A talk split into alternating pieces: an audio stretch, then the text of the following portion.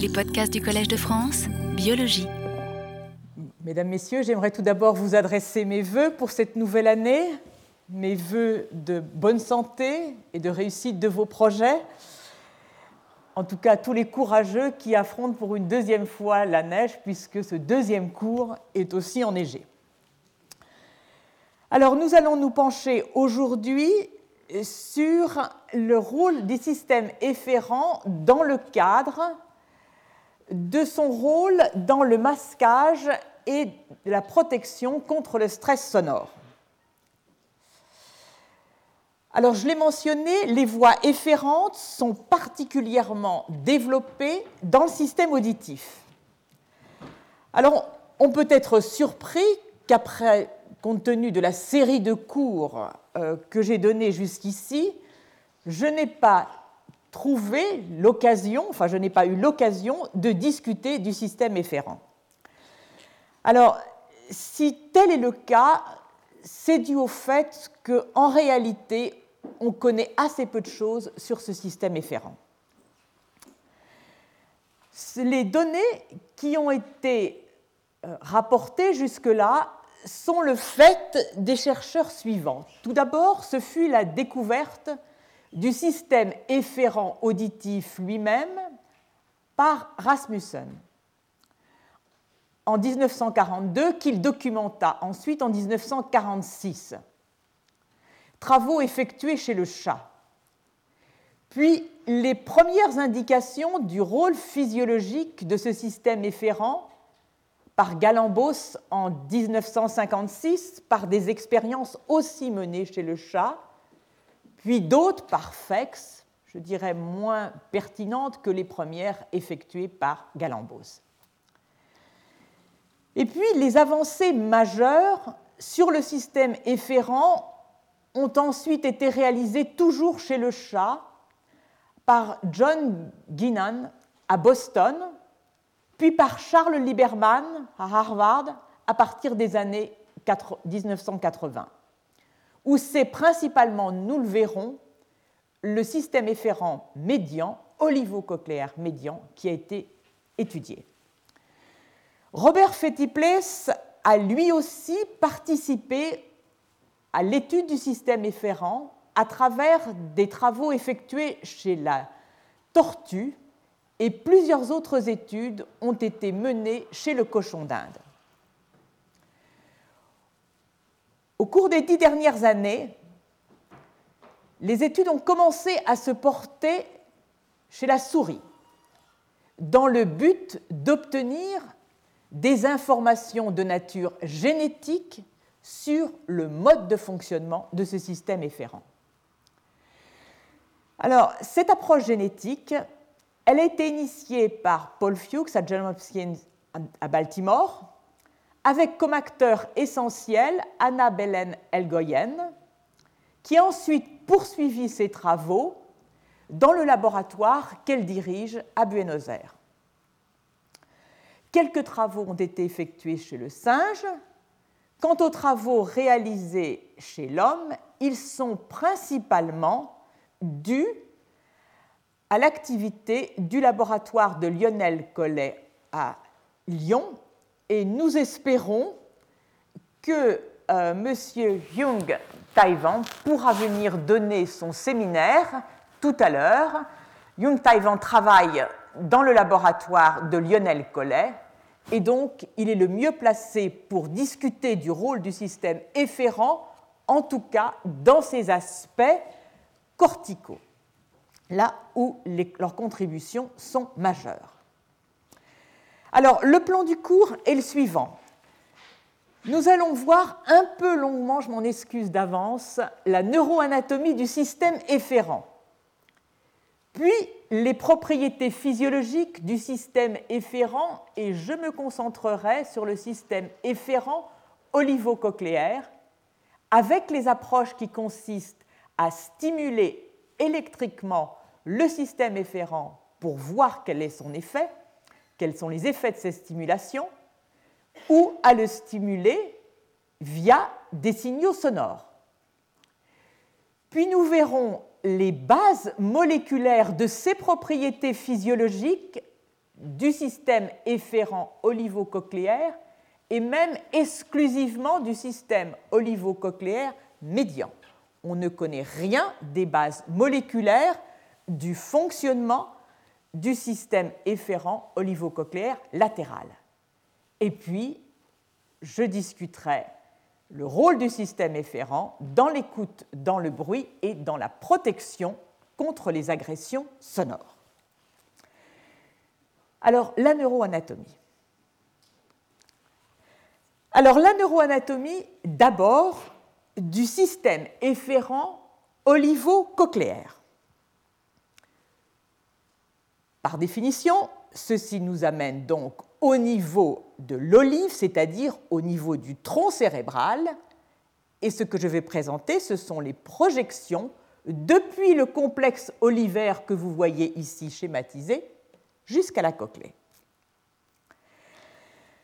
Alors, ce complexe est formé de noyaux majeurs que nous avons rencontrés plusieurs fois lors du dernier cours portant, le cours de l'an passé, portant sur la localisation de la source sonore dans l'espace. Les noyaux principaux sont l'olive supérieure latérale, l'olive supérieure moyenne et le corps, pardon, le noyau médian du corps trapézoïde.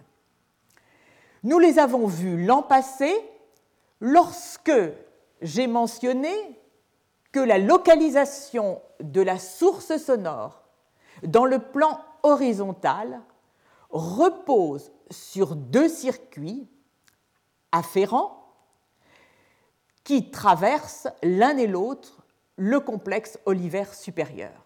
Et pour mémoire, la localisation de la source sonore dans le plan horizontal lorsqu'il s'agit de sources basse fréquence, de repose sur le délai d'arrivée de l'onde sonore à l'une et l'autre oreille. Dès que la source sonore s'écarte du plan médian, le délai est distinct et c'est ce circuit qui passe par l'olive supérieure médiane qui est à l'origine de l'intégration du délai temporel des ondes arrivant à l'une et l'autre oreille. Cette, cette, olive supérieure médiane a en réalité la forme d'un croissant. Quant à l'olive supérieure latérale, elle devrait être dessinée sous la forme d'un S. Elle est-elle intégrée dans le circuit de localisation de la source sonore dans le plan horizontal pour les sources de haute fréquence. Et là, la base de la localisation de la source repose sur la différence d'intensité du, du, son qui parvient à l'une et l'autre oreille dès lors que la source sonore s'écarte du plan médian. Donc nous avons vu ces trois noyaux, mais il y en a bien d'autres dans ce complexe olivaire supérieur. Au total, une dizaine que vous voyez mentionnées ici. Alors, ce qui a tout d'abord été euh, démontré, c'est donc l'existence d'efférences qui proviennent de ce complexe olivaire. Et ce complexe olivaire peut être distingué en termes d'efférence en un complexe olivaire médian et en un complexe olivaire latéral. La découverte initiale ne faisait pas la distinction entre le complexe olivaire médian et latérale, c'est ultérieurement que grâce à l'utilisation de traceurs antérogrades et rétrogrades injectés dans les neurones, que ces deux types de systèmes ont pu être différenciés. Alors, au total, pour avoir une idée du nombre des neurones que cela représente, selon les espèces, c'est entre 500 et 2500 neurones qui constitue ce système efférent qui va venir donc innerver la cochlée. Alors nous allons tout d'abord voir le système médian, donc schématisé ici. Il est très différent dans sa composition du système latéral. Les corps cellulaires de ce système efférent sont de grande taille, multipolaires, et ces neurones sont localisés pour beaucoup dans les noyaux périolivères, dorsaux médians, ventraux médians, sont également localisés dans le corps trapézoïde, noyau médian du corps trapézoïde et surtout noyau ventral. Leurs axones sont de très gros diamètre et ils sont myélinisés. Du fait de la taille importante du diamètre de ces axones, ces neurones peuvent être aisément enregistrés en termes d'activité électrique. Chez le chat, on estime le nombre de ces neurones efférents médians à environ 500.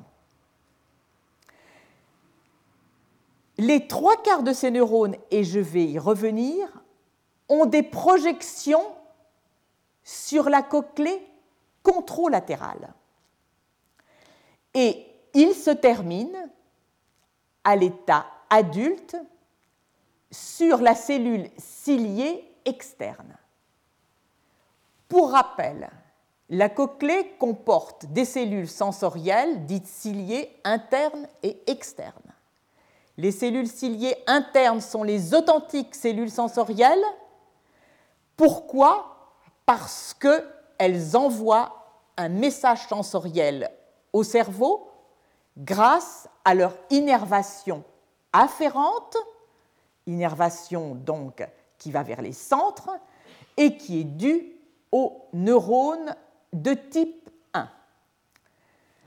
Les cellules ciliées externes, quant à elles, nous l'avons discuté de nombreuses fois, ont un rôle d'amplification de la stimulation sonore, on les appelle amplificateurs cochléaires. Le système médian à l'âge adulte à des terminaisons qui sont quasi exclusivement formées avec les cellules ciliées externes. Donc vous voyez ici le système médian, sa gaine de myéline, ici un neurone qui se termine sur la cellule ciliée externe. Particularité de cette cellule ciliée externe, en regard de cette synapse depuis longtemps, il s'agit d'une observation des années 80. Il a été observé une structure lamellaire ici colorée en violet dans la cellule ciliée externe et que l'on a appelée citerne. Citerne, elle est très volumineuse, elle s'étale tout le long de cette synapse. On a très envie de lui faire jouer un rôle donc dans cette transmission synaptique, on considère à l'heure actuelle qu'elle contient des stocks de calcium. Alors cette citerne, vous, vous la revoyez ici dans une section toujours de la cellule ciliée externe avec son efférence qui fait synapse à la base de la cellule ciliée externe, ici la citerne, ici un grand nombre de mitochondries. Comment se terminent donc ces neurones efférents que j'appellerai maintenant, non pas continuellement neurones olivo-cochléaires efférents médians, mais neurones efférents médians. Ils se projettent donc, nous l'avons vu, sur les cellules ciliées externes. Mais auparavant, ils se divisent, leur terminaison se divise en un grand nombre jusqu'à 80 branches qui vont former des contacts synaptiques avec un grand nombre de cellules ciliées externes. Donc on peut anticiper que ce système efférent médian va contrôler par unité neuronale l'activité d'un grand nombre de cellules ciliées externes. Alors, jusqu'à 80 neurones, ce qui couvre environ un octave, avec des variations d'une espèce à l'autre. Des variations aussi dans les régions tonotopiques de la cochlée qui sont préférentiellement innervées. Ainsi, chez la souris, est préférentiellement innervée par ce système une région qui répond à une fréquence de 10 kHz, alors que chez le chat, les innervations sont principalement basales à la base de la cochlée et donc on s'attend à ce qu'elle contrôle les réponses haute fréquence. Il existe aussi des variations dans l'innervation radiale des différentes rangées de cellules ciliées externes. Au nombre de trois, dans certaines espèces, le système efférent médian ne vient innerver que la première et la deuxième rangée, quasiment pas la troisième rangée. On n'a pas d'explication aujourd'hui pour cette hétérogénéité. Alors, donc, avant de passer au système latéral, juste un mot pour donner une idée de la largeur, de l'importance de cette synapse efférente. Elle couvre 3 microns, donc c'est donc une très grande synapse.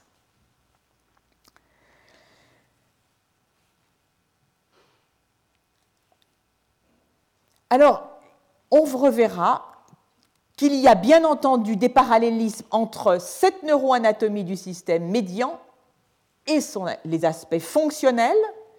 Ainsi, je vous l'ai dit, chez le chat, le système efférent médian se termine principalement sur les cellules ciliées externes qui répondent aux hautes fréquences et on verra qu'il module principalement les réponses aux hautes fréquences. Alors passons maintenant au système olivo-cochléaire latéral. Tout d'abord, les neurones qui efférents de ce système sont plus nombreux que les neurones médians.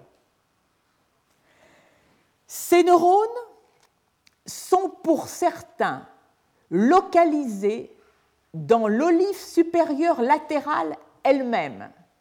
Ils seront appelés neurones intrinsèques ce sont de loin les plus nombreux. Et d'autres ont leur corps cellulaire dans les noyaux situés autour de l'olive supérieure latérale. Qu'il s'agisse des noyaux périolivères dorsaux, dorsolatéral, ou du noyau latéral du corps trapézoïde. Tout distingue ces neurones des neurones du système efférent médian. D'abord, ils sont, pour les neurones intrinsèques, de petite taille. Ces neurones donc, sont très nombreux, contrairement aux autres situés dans les, noyaux périolivères et qui, eux, sont de grande taille et qui sont appelés neurones en coquillage. Les neurones intrinsèques ici n'ont quasiment pas d'extension dendritique, or de l'olive supérieure latérale, alors que les neurones périolivaires, eux, ont des extensions vers les autres noyaux. Ces fibres. Les fibres, nous avons dit, pour le système efférent médian, sont myélinisées, donc leur conduction, on s'attend, va être rapide.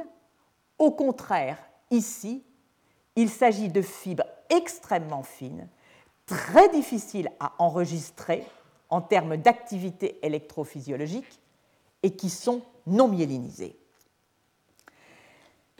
Chez le chat, on a une situation très contrastée en ce qui concerne les parcours des neurones du système efférent médian et latéral. Pour le système efférent médian, la plupart des fibres vont croiser la ligne latérale. Pour le système efférent latéral, au contraire, 90% des fibres demeurent Alors voyons maintenant ce que sont les projections sur la cochlée. Ici, les projections sont totalement distinctes de ce que nous venons de voir pour le système médian. Je vous rappelle, le système médian projette à l'âge adulte quasiment exclusivement sur les cellules ciliées externes. Durant le développement, cependant, il se projette aussi sur les cellules ciliées internes. Au niveau du système olivo-cochléaire efférent latéral, donc l'essentiel des projections sont ipsilatérales. Et elles sont de deux types. Soit les faisceaux de fibres entrent à proximité des cellules ciliées internes cette fois-ci et vont avoir une arborisation, ou plutôt se terminer dans une direction unique. C'est le cas pour ces neurones intrinsèques localisés dans l'olive supérieure latérale, donc 90% des neurones. Pour les autres, ils entrent dans la cochlée et bifurquent en formant des arborisations qui, qui sont relativement diffuses et vont innerver aussi bien la région basale que la région apicale de la cochlée. Donc ces neurones intrinsèques portent des traces d'une tonotopie dans leur fonctionnement, bien moindre est la tonotopie en ce qui concerne les euh, neurones dits en coquillage. Donc, projection ensuite sur les cellules ciliées internes que vous voyez ici, projection qui a l'état adulte, au stade adulte, se fait sur les afférences, c'est-à-dire les neurones qui envoient l'influx nerveux au centre, et donc on imagine ici donc un contrôle de cette information sensorielle envoyée au cerveau. Le nombre des projections sur une fibre unique est extrêmement variable et peut atteindre une cinquantaine. Alors, il semble que cette innervation soit principalement apicale et qu'elle porte surtout sur les afférences qui ont un taux élevé de décharge spontanée. Je m'explique. Une cellule ciliée interne présente un grand nombre de synapses formées avec des neurones afférents.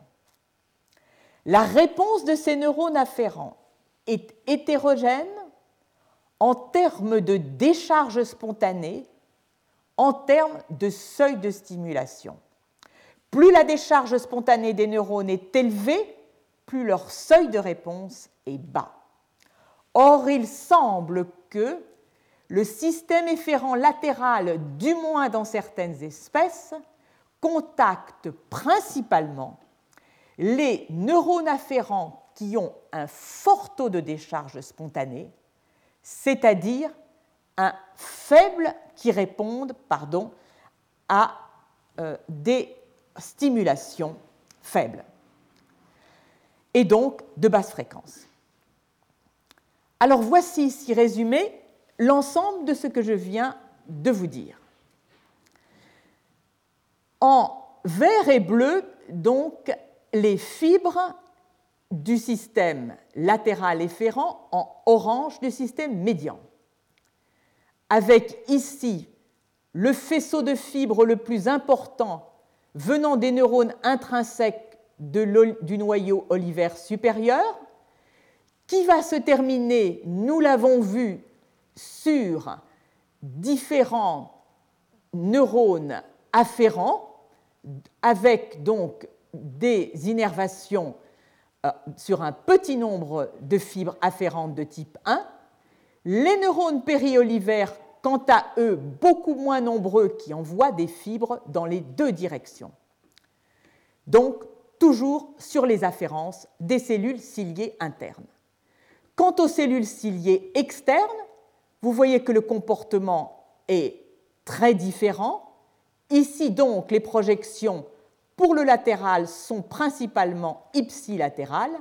Au contraire, pour les efférences médianes, controlatérales, venant innerver principalement donc les cellules ciliées externes controlatérales.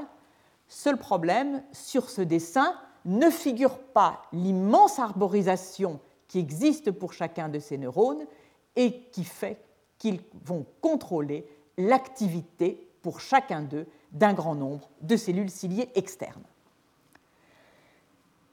Alors, un mot de, des neurotransmetteurs impliqués dans le système efférent médian puis latéral. Médian, donc, sur les cellules ciliées externes, ici outer cell. Donc, cette synapse de grande taille dont je vous ai parlé, et s'il y a un message à retenir, c'est qu'il s'agit d'une synapse cholinergique.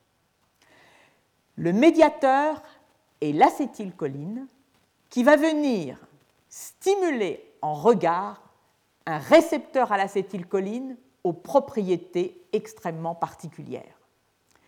Et libérer également de à partir de ces neurones efférents médians du GABA, et en regard existe sur la cellule ciliée externe un récepteur de type GABA-A et un peptide qui est voisin du, peptide codé par le gène qui code la calcitonine et donc qui est abrégé ici en CGR.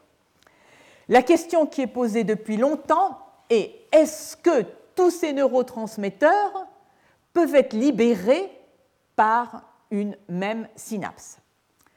Alors d'abord, la plupart des synapses ne sont que cholinergiques, mais il existe aujourd'hui des indications pour penser que ces terminaisons médiales olivères, pour certaines d'entre elles, Ceci a été montré chez la souris, libère également les trois types de neurotransmetteurs et neuromodulateurs que je viens de discuter. Donc, retenir que le système médian est avant tout un système cholinergique. Le système efférent latéral. Donc, nous revoyons maintenant les terminaisons sur les cellules ciliées internes, ici en rose, avec en blanc les neurones afférents, donc qui vont recevoir l'information venant des authentiques cellules sensorielles. Et là, nous avons deux types de fibres venant du système olivaire latéral. D'une part, les fibres majoritaires, ici en vert, qui viennent des neurones intrinsèques et qui libèrent elle aussi de l'acétylcholine ainsi qu'un grand nombre d'autres neuromédiateurs, et d'autres fibres, ici figurées donc en bleu, qui viennent non plus des neurones, pardon, de l'olive, du noyau olivaire cochléaire lui-même, mais des noyaux périolivaires, qui correspondent non plus aux neurones intrinsèques, mais neurones dits coquillages. Et ces fibres sont de type dopaminergique. Alors, pour introduire ce qui vous sera présenté ultérieurement, je vais dire un mot du système efférent hors du système olivo-cochléaire. Alors, le système efférent hors du système olivo-cochléaire comporte donc un grand nombre de voies. La première qui est la plus massive et qui est ici encadrée en noir, comporte et faite de projections qui s'étendent du cortex auditif vers le thalamus. Donc on peut penser que cette voie principale contrôle l'information du dernier relais des voies auditives afférentes, c'est-à-dire celui qui, partant du thalamus auditif, se projette sur le cortex auditif. Autre voie efférente. Alors, efférente, je pourrais utiliser aussi les termes de centrifuge ou de descendante. Autre voie efférente, celle qui, venant du cortex, se projette sur le colliculus inférieur. Je vous rappelle que les voies afférentes, quant à elles, vont de la cochlée au noyau cochléaire, se projettent sur le complexe olivaire, puis sur le colliculus inférieur, puis sur le thalamus auditif, puis sur le cortex. Donc là, il s'agit d'un contrôle qui est exercé plus bas sur les voies ascendantes au niveau du colliculus inférieur, avec des voies efférentes qui se projettent directement sur le noyau cochléaire et également directement sur le complexe olivaire. Pour sûr, sur le complexe olivaire médian, par contre, pour le latéral, vous voyez qu'il y a un point d'interrogation associé à la flèche. Enfin, dernière voie venant du cortex, une voie, des voies, qui se projettent sans intermédiaire, voie efférente, toujours centrifuge, qui ne passe ni par le, thalamus auditif, ni par le colliculus inférieur, mais vont pouvoir contrôler directement l'activité du noyau cochléaire et celle du complexe olivaire. Alors, je vous remercie de votre attention pour euh, avoir suivi cette partie qui est quand même relativement ingrate, euh, mais qui est nécessaire pour comprendre, en ce qui concerne la physiologie que je vais maintenant discuter du complexe olivo-cochléaire, les différents éléments que j'ai introduits vont être indispensables, et dans l'exposé qui va suivre, je pense que ce schéma des voies afférentes, efférentes venant du cortex va être également important. Alors nous allons voir maintenant la physiologie. Certaines données peuvent être considérées comme robustes. pourquoi? Parce qu'elles sont reproduites par plusieurs auteurs dans plusieurs espèces. D'autres sont plus incertaines. Certaines données physiologiques ont reçu une explication mécanistique, mécanistique qui peut aller jusque dans certains cas jusqu'à la dissection génétique qui apporte des arguments établissant de façon définitive le rôle de tel ou tel neurone du système efférent. Mais d'une façon générale, les effets qui sont observés au niveau du complexe olivo-cochléaire via le circuit efférent olivo-cochléaire sont d'une part des effets que l'on peut dire complexes, que l'on va voir différents pour des réponses à la fréquence caractéristique et hors fréquence caractéristique, et surtout ces effets sont souvent des effets faibles. Donc, leur reproductibilité n'est pas toujours simple en raison des variations interindividuelles d'un animal à l'autre. Et de ce fait, nous allons voir que les données, pour l'essentiel, comme je l'ai dit, en termes physiologiques, ont été acquises jusqu'ici sur le système efférent médian. Alors, ces effets sont robustes, faibles, mais on peut les considérer véritablement comme acquis. Mais pour certains, j'aurai l'occasion de le redire, certains pensent que la dissection du rôle du système efférent, que nous allons ici envisager dans le cadre de la modulation de la réponse à des sons intenses et à la protection contre le traumatisme sonore, que le rôle du système efférent pourrait avoir jusqu'à présent largement échappé aux chercheurs. Alors, nous allons prendre maintenant une démarche, donc, dans un premier temps historique. La première démonstration d'un rôle du système efférent, il s'agissait là d'une approche du système efférent global, qui était faite donc qui a été réalisé par Galampos en 1956 et qui consistait à stimuler par ce que l'on appelle un choc électrique le système efférent au niveau du plancher du quatrième ventricule et à regarder quels étaient les effets sur la réponse neuronale. Donc ici, pas de distinction entre le système efférent médian et latéral. Première observation, si l'on s'intéresse au potentiel d'action composite ou dit potentiel d'action globaux qui correspondent à la réponse de l'ensemble des nerfs auditifs sous la forme d'ondes, parce qu'il s'agit d'une réponse synchronisée.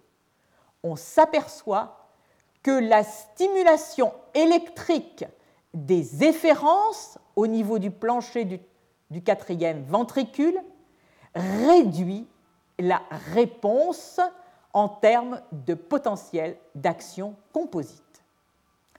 On est en 56 en 70, des résultats utilisant toujours la même approche vont montrer chez le chat les mêmes types de données, c'est-à-dire une suppression des potentiels d'action sur les afférences auditives lorsqu'on stimule globalement le système efférent. Il va être également démontré que la stimulation globale, toujours chez le chat, augmente le seuil de réponse, pardon, diminue la sensibilité de la réponse de ces neurones. Il faut une stimulation plus intense pour obtenir un taux de potentiel d'action par seconde équivalent à celui que l'on observe sans stimulation du système efférent. J'aurai l'occasion d'y revenir.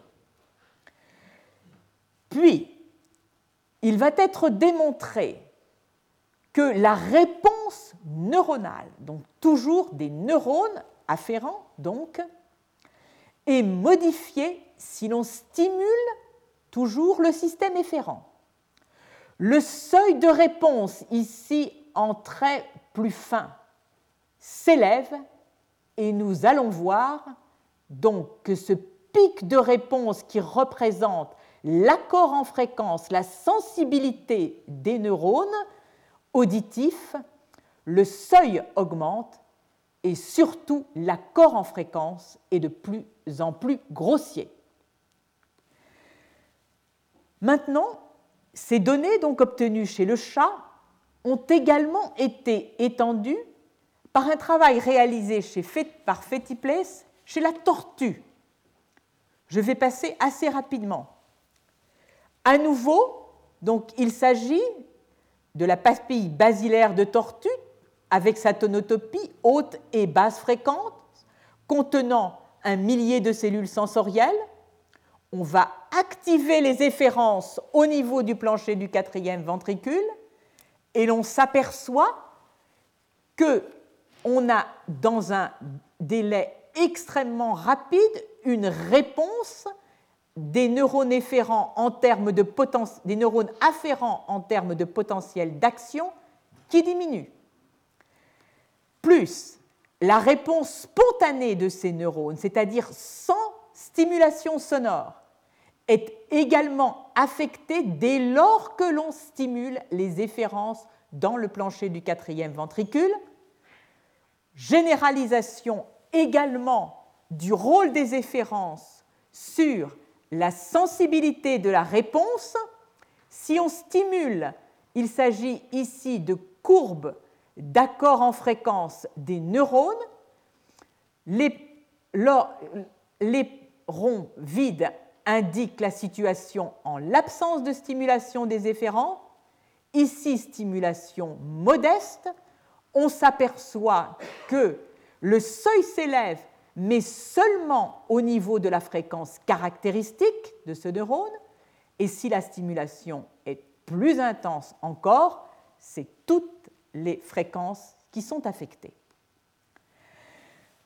Alors, à partir des années 1987, les auteurs vont se soucier de dissocier les effets venant du système efférent médian et du système efférent latéral.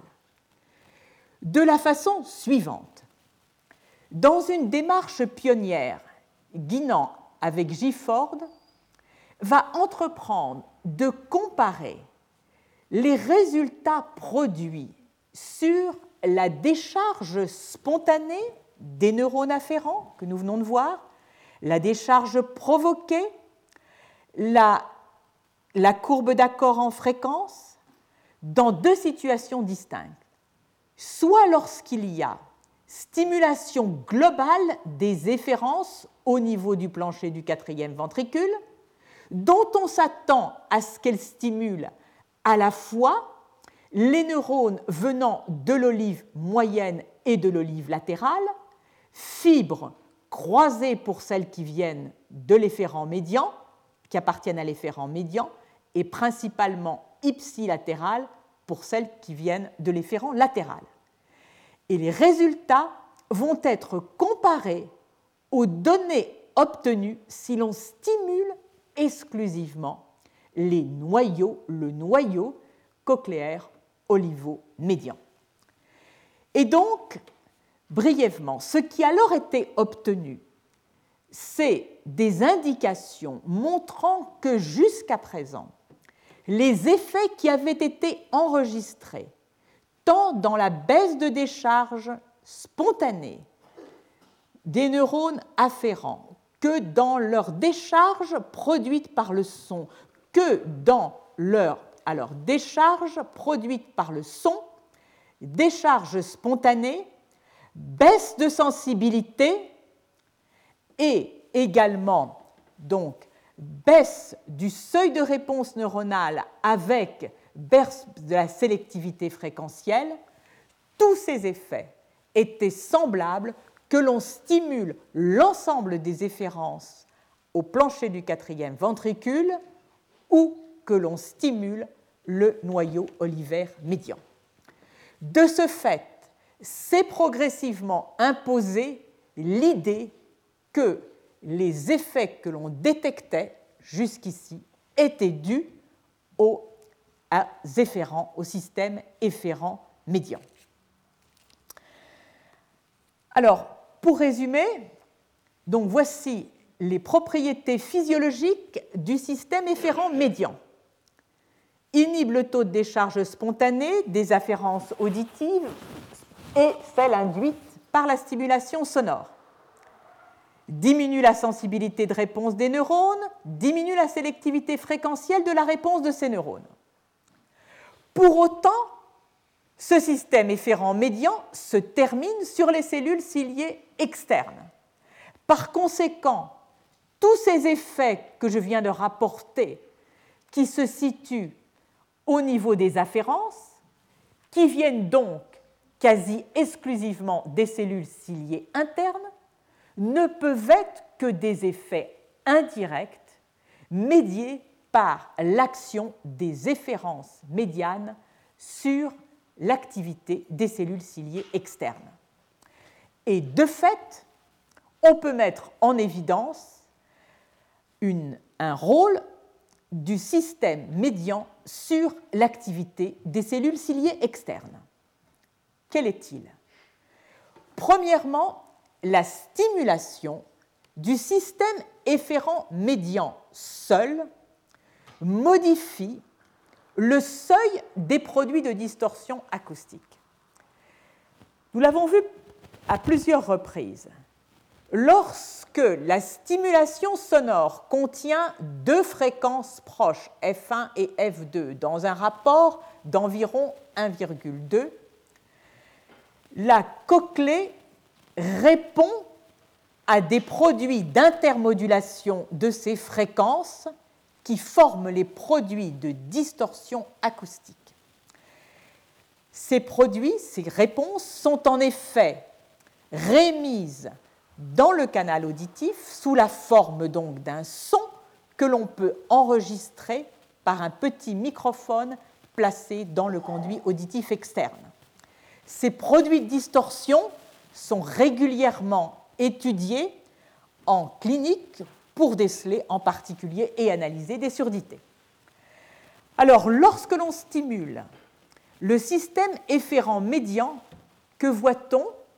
On voit que l'amplitude des produits de distorsion, lorsqu'est mise en place la stimulation du système efférent, indiquée par cette barre, baisse modestement, puisque ceci correspond à une baisse d'amplitude d'environ 4 décibels. Certains ont essayé de comparer cette baisse d'amplitude des produits de distorsion acoustique avec la baisse des réponses que l'on peut enregistrer au niveau des neurones auditifs.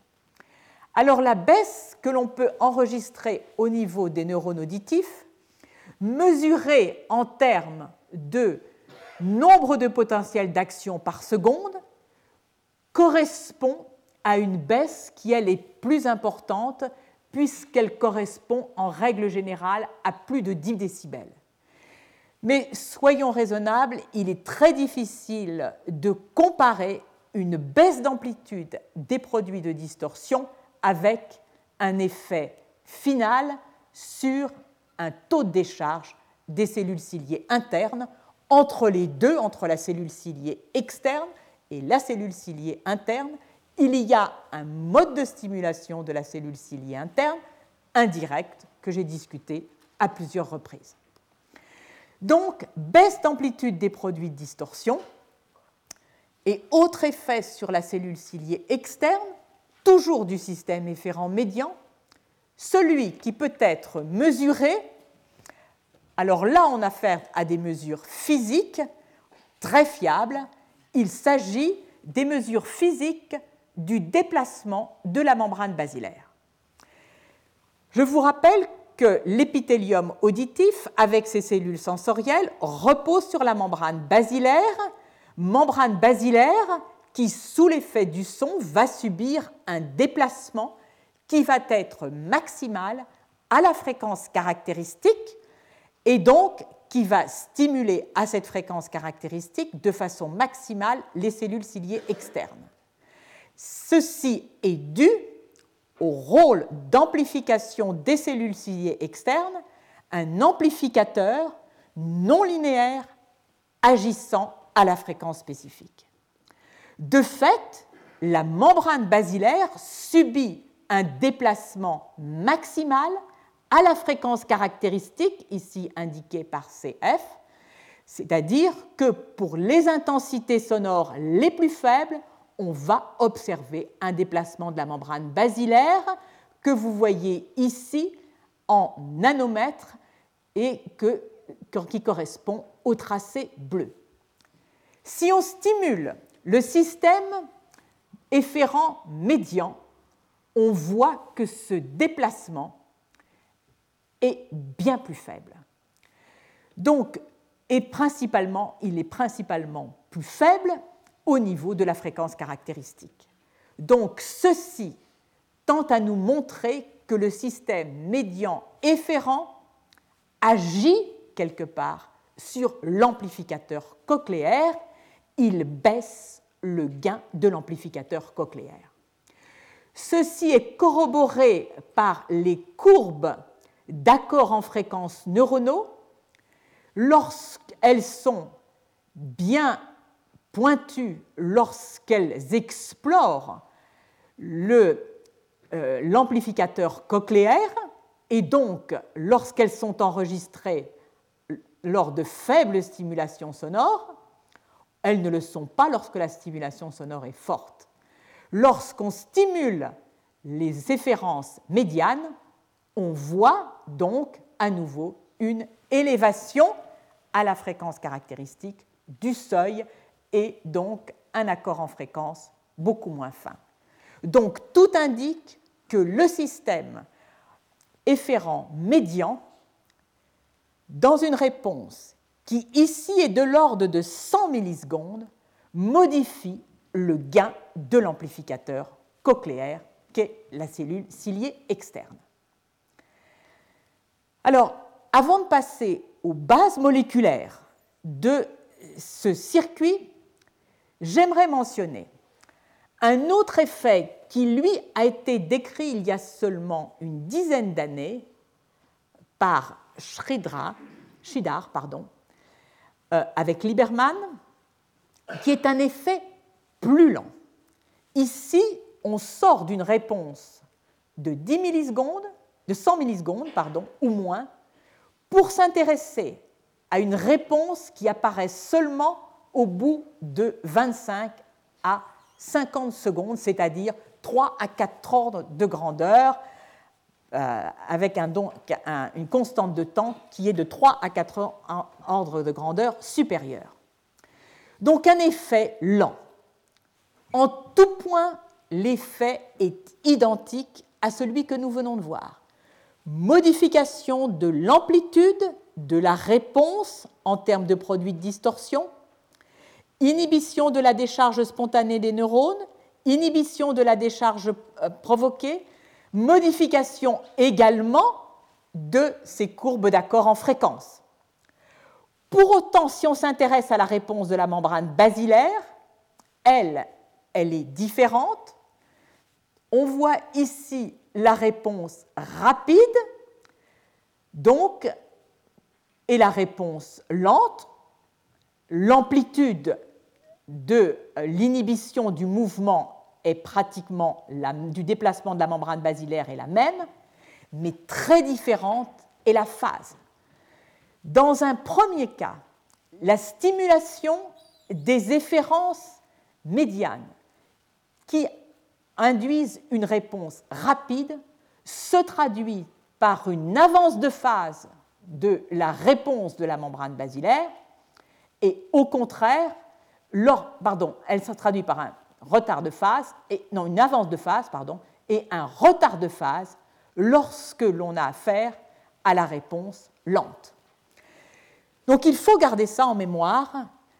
À partir du, et ceci est très peu discuté, mais à partir du moment où le système efférent est capable de modifier la réponse, la phase de la réponse de la membrane basilaire, pourquoi pas un rôle dans d'autres processus qui font intervenir la détection de la phase et bien sûr on pense à la localisation des sources sonores basse fréquence dans le plan horizontal. Alors ces travaux sur le système médian ont été généralisés dans une autre espèce, nous avons vu jusque-là euh, en ce qui concerne donc les efférences médianes, le chat. Ceci a été généralisé chez la poule, où l'équivalent du système de la cellule ciliée externe est une petite cellule sensorielle. Il y a bien chez la poule, comme chez les mammifères, dualité des cellules sensorielles, cellules ciliées internes, authentiques cellules ciliées authentique cellule sensorielle pardon, chez les mammifères. En regard, chez le poulet, c'est une grande cellule sensorielle qui joue ce rôle, donc principalement de transfert d'informations au cerveau. Et chez le poulet, l'équivalent de la cellule ciliée externe, tout indique qu'il s'agit d'un second lot de cellules sensorielles, dites petites cellules sensorielles, et de fait, ce sont elles qui subissent la régulation par le système olivaire médian. Alors, je vais maintenant venir aux mécanismes moléculaires impliqués donc dans le système médian.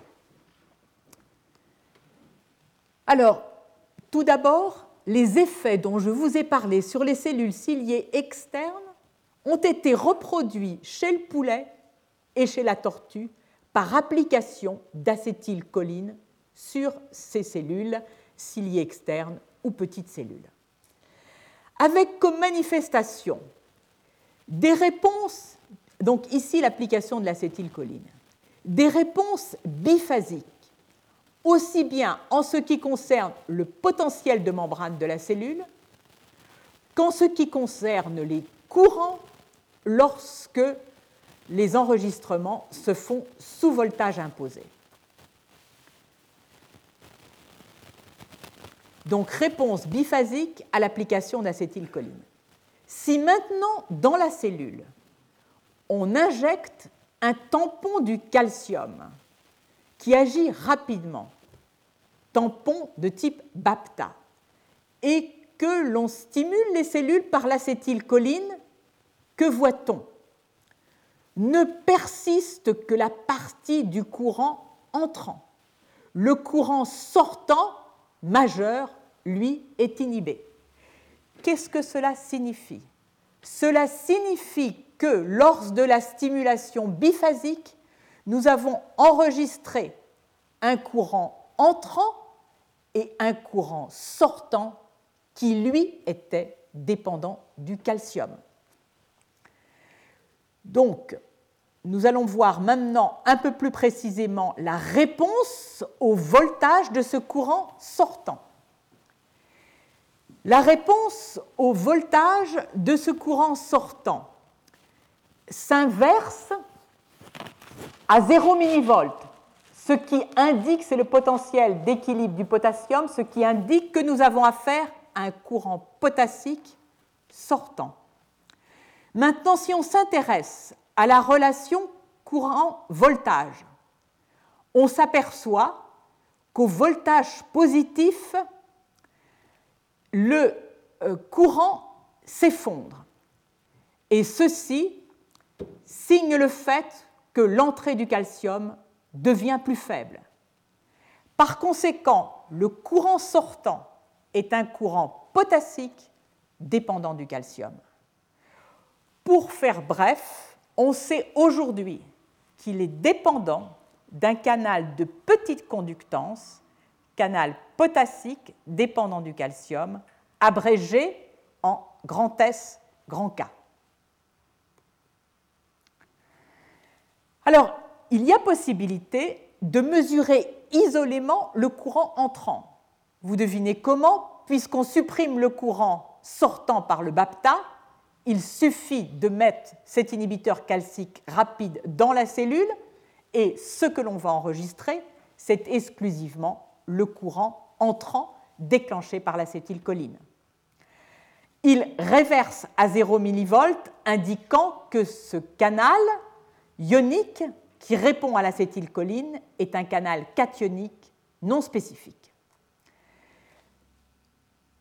Ces études ont été étendues chez les mammifères. À nouveau, je ne rentre pas dans les détails, une réponse biphasique une première réponse courant entrant du au récepteur à l'acétylcholine avec entrée de calcium et un courant sortant dû au euh, canal potassique dépendant du calcium. Je vais revenir sur cette boucle. Alors la pharmacologie de ce canal est tout à fait particulière. Pourquoi? Il est bloqué à la fois par les euh, les antagonistes, les antagonistes pardon, muscaréniques. Il est aussi bloqué par les antagonistes muscaréniques euh, des récepteurs à l'acétylcholine, aussi bien que les nicotiniques. Et particularité, la nicotine a un effet antagoniste sur ce récepteur. On en connaît aujourd'hui la composition. Auparavant, je vais fixer donc ce que j'ai dit sur la façon dont le système efférent médian va avoir un rôle inhibiteur de la cellule ciliée externe. Il va l'hyperpolariser et donc inhiber son électromotilité par le jeu du canal donc répondant à l'acétylcholine, les canaux donc répondant à l'acétylcholine, qui laissent entrer le calcium et qui vont activer la sortie de potassium. Quelques mots sur ce euh, canal ionique cholinergique. Il est sans doute pentamérique comme tous les autres. Sa spécificité, il est composé exclusivement de sous-unités de type alpha. Deux de ces sous-unités, nous allons le voir, entrent dans sa composition et elles répondent au fait que ce canal est bien sensible à la bangarotoxine. Ces sous-unités phylogénétiquement sont apparues les premières dans l'évolution. Les expériences menées dans les oocytes de Xénope ont montré que la sous-unité alpha 9, la première identifiée en 1999, ne pouvait pas reproduire à elle seule l'ensemble des propriétés du canal observées dans les cellules ciliées externes. D'où la recherche qui a été mise en œuvre pour, pour trouver une autre sous-unité. Cette, autre sous-unité est donc alpha 10 avec une structure hypothétique de trois sous-unités alpha 10 pour deux sous-unités alpha 9. Et ce qui est remarquable, c'est que lorsque ces sous-unités sont exprimées dans les cellules de, de Xénope, les courants enregistrés reproduisent fidèlement les courants que l'on enregistre dans les cellules ciliées externes. Donc le système médian est un efférent médian olivocochléaire est un système cholinergique qui implique un récepteur à l'acétylcholine qui a des propriétés tout à fait particulières puisqu'il est inhibé par la nicotine et qui est composé de sous-unités alpha 9, alpha 10. Il laisse entrer les cations, en particulier le calcium, et son effet inhibiteur est dû à la sortie de potassium via le canal de type SK. C'est une singularité qu'une innervation de type cholinergique se traduise in fine par un effet inhibiteur. Alors voyons maintenant les approches génétiques. Quelles sont-elles et quel est leur objectif? On a ici quelques cibles avec ces sous-unités alpha 9 et alpha 10 présentes à l'âge adulte exclusivement au niveau du système efférent médian pour valider les hypothèses physiologiques ou plutôt les données physiologiques dont j'ai parlé jusqu'ici. Alors ceci a été fait de la façon suivante. Alpha 9, la sous-unité alpha 9 ayant été trouvée la première, 7 ans avant alpha 10, l'inactivation de ce gène a été entreprise par donc Elgoyen avec Fuchs et nous allons en voir les résultats.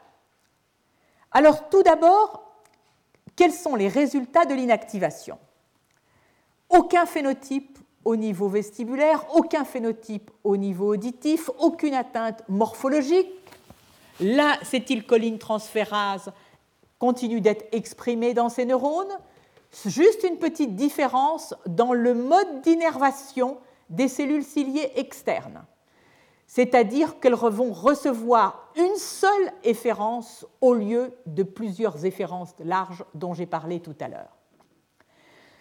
Quant au seul d'action, au potentiel d'action composite des neurones, il est normal.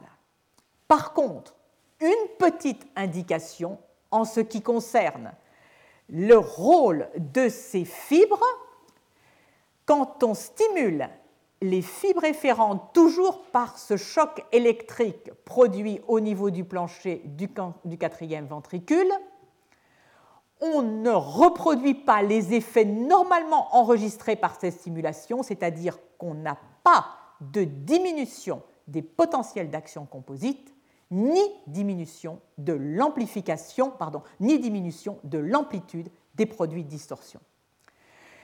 Par conséquent, il y a bien, par inactivation de ce maillon essentiel, l'on pense, du système efférent médian, des effets qui sont en concordance avec ceux obtenus par stimulation du plancher du quatrième ventricule, mais là, bien sûr, on a affaire à des effets inverses.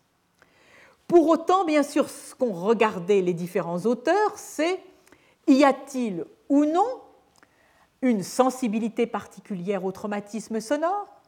Y a-t-il ou non une baisse d'aptitude à discerner des sons dans des ambiances bruitées, puisqu'il s'agit des euh, propriétés physiologiques que l'on prête au système efférent? Eh bien, malheureusement, dans ce modèle, non. Une des explications est le fait que cette inactivation génique a été faite sur une souche de souris qui est particulièrement résistante au bruit. D'autres modifications chez la souris, modifications génomiques, ont été introduites pour véritablement valider par voie génétique le rôle de ce système efférent médian. Ce qui a été fait, c'est non plus d'inactiver le gène, mais d'injecter des copies supplémentaires du gène alpha 9 chez la souris. Par une construction qui consiste à injecter ce gène auquel on va, disons, coupler dans cette construction un marqueur qui va permettre de voir, qui est un marqueur fluorescent qui va être exprimé, et donc on va pouvoir suivre quelles sont les cellules qui de fait expriment une ou plusieurs copies supplémentaires de ce gène alpha 9.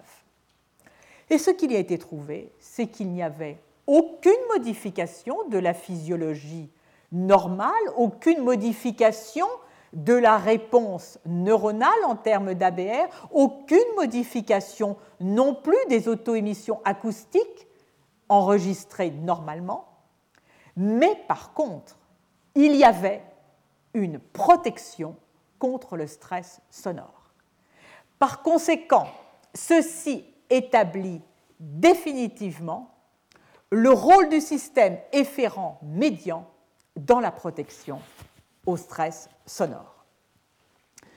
D'autres inactivations géniques ont été recherchées par modification, introduction de mutations particulières. Ainsi, cette mutation, introduite toujours dans la sous-unité alpha 9, qui vise à bloquer ce canal ou du moins à favoriser sa configuration ouverte. Que voit-on chez ces souris? Eh bien, chez ces souris, on voit que les courants évoqués diminuent beaucoup plus lentement, ce que l'on attend puisque le canal reste ouvert.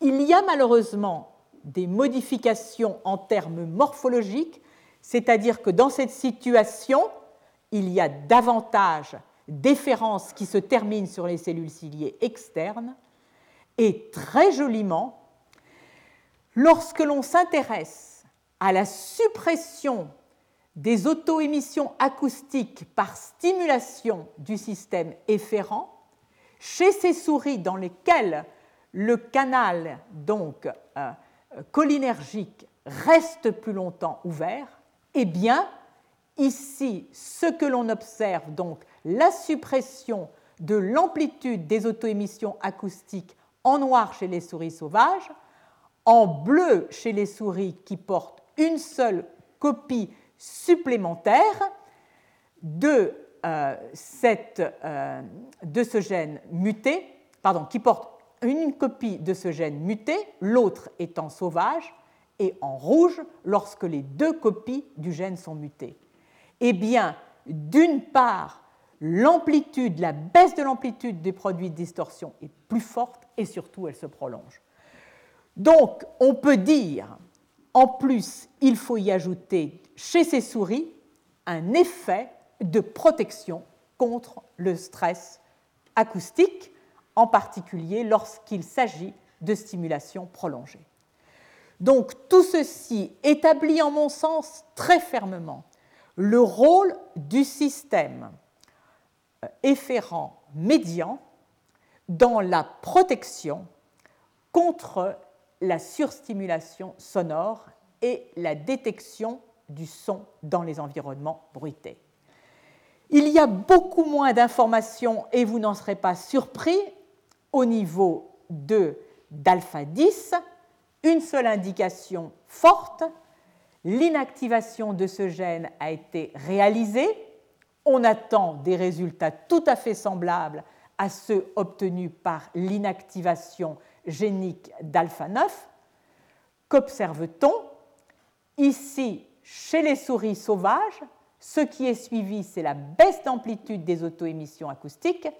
Et ce que l'on voit, donc, c'est cette baisse d'amplitude. Il n'y a plus de baisse d'amplitude si le gène alpha 10 est inactivé. Donc, à nouveau, une cohérence très importante, cette fois-ci, entre les données physiologiques et génétiques.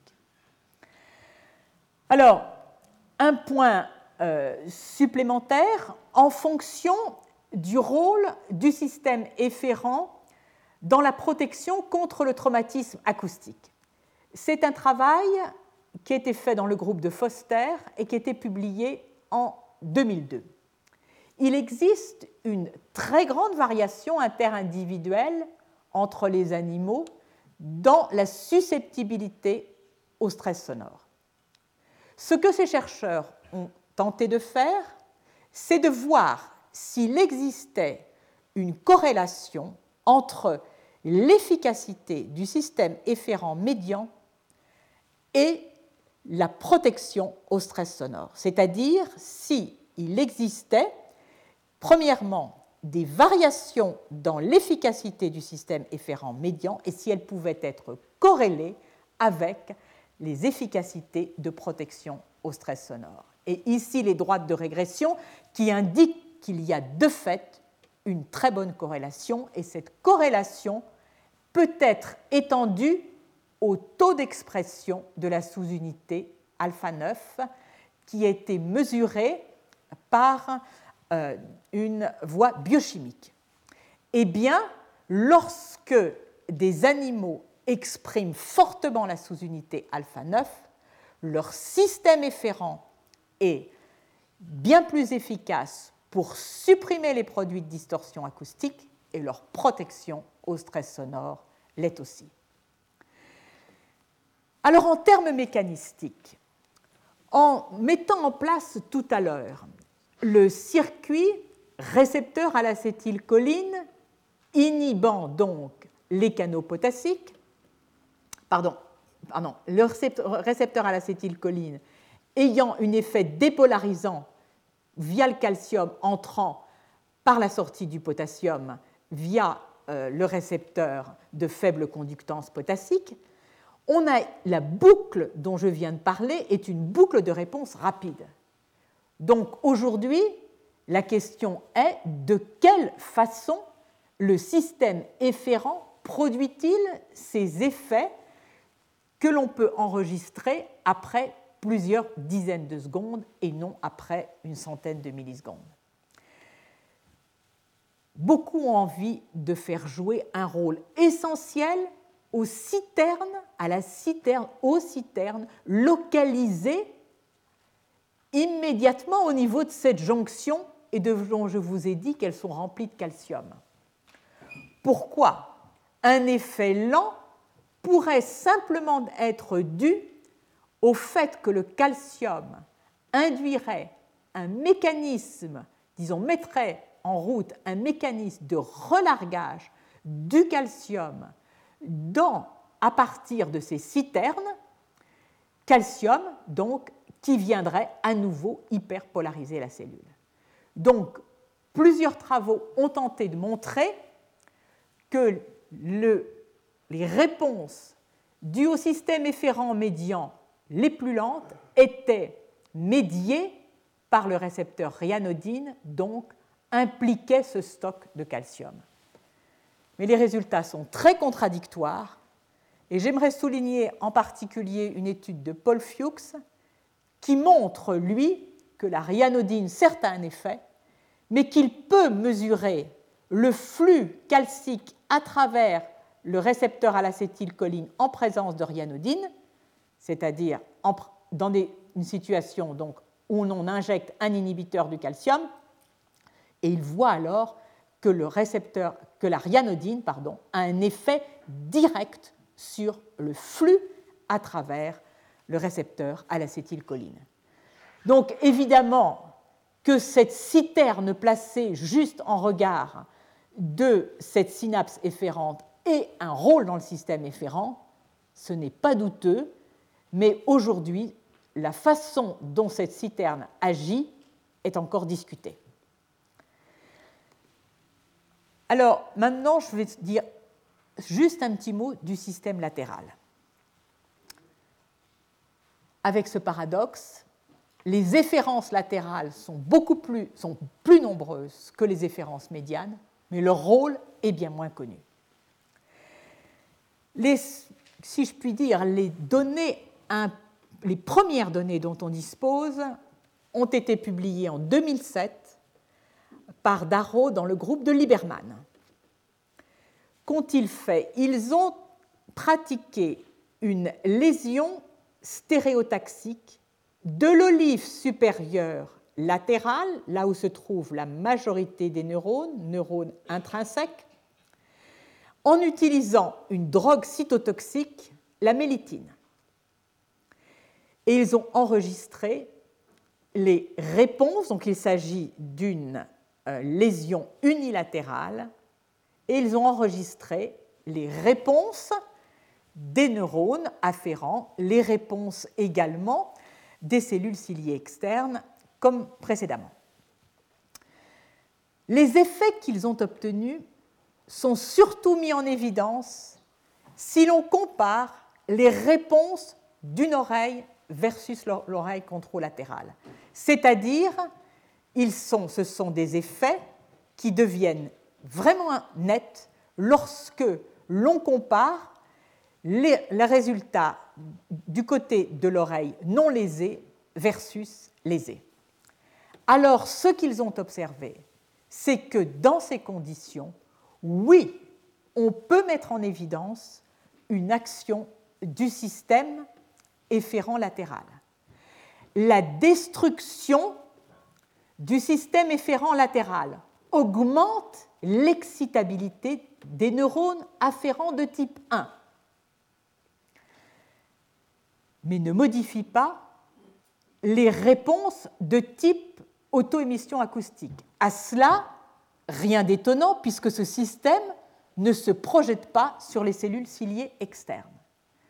Donc aujourd'hui, l'on peut dire que lorsque ce système est actif, il diminue l'excitabilité des neurones afférents. Donc il a aussi un effet inhibiteur.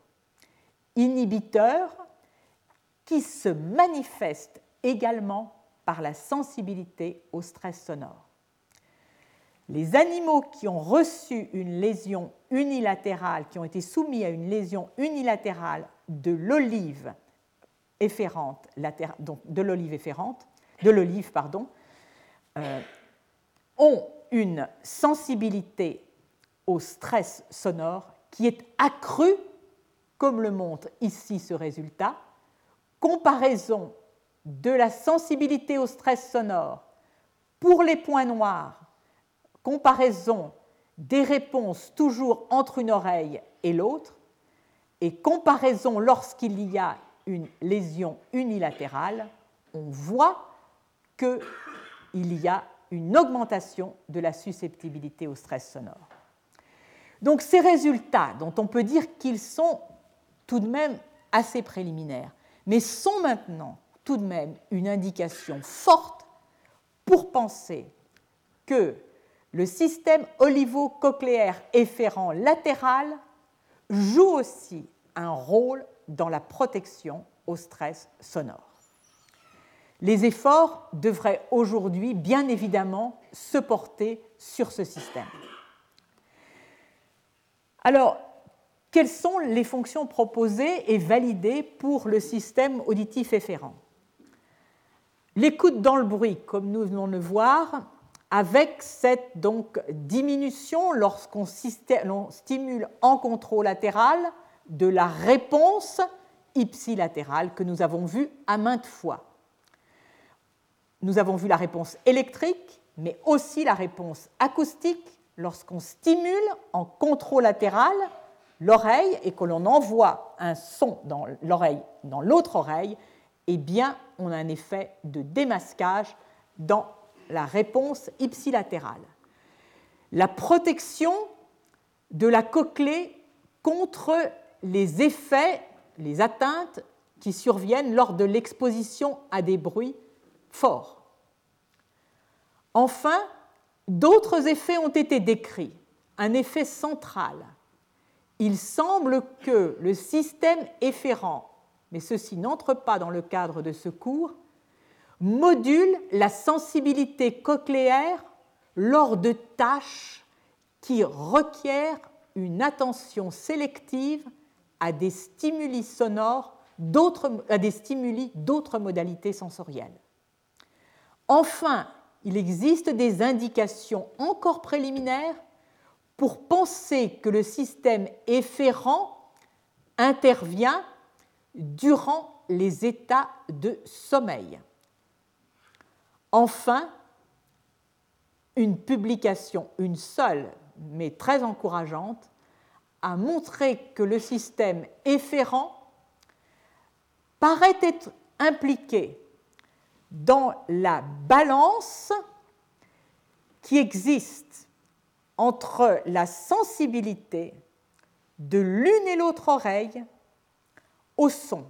Balance qui est impliquée, qui est mise en jeu lors de la localisation des sources sonores haute fréquence dans le plan horizontal, puisqu'elles reposent sur la différence d'intensité. Voilà.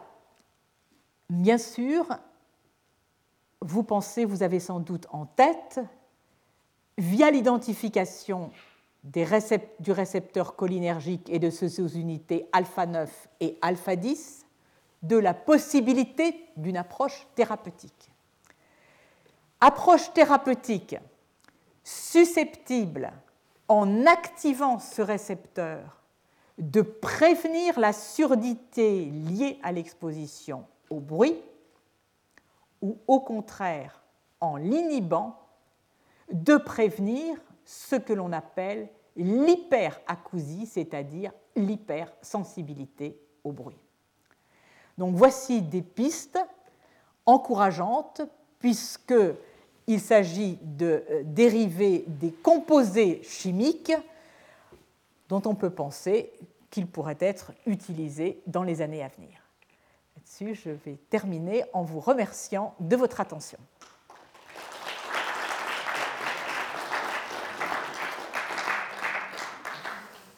Retrouvez tous les podcasts du Collège de France sur www.collège-de-france.fr.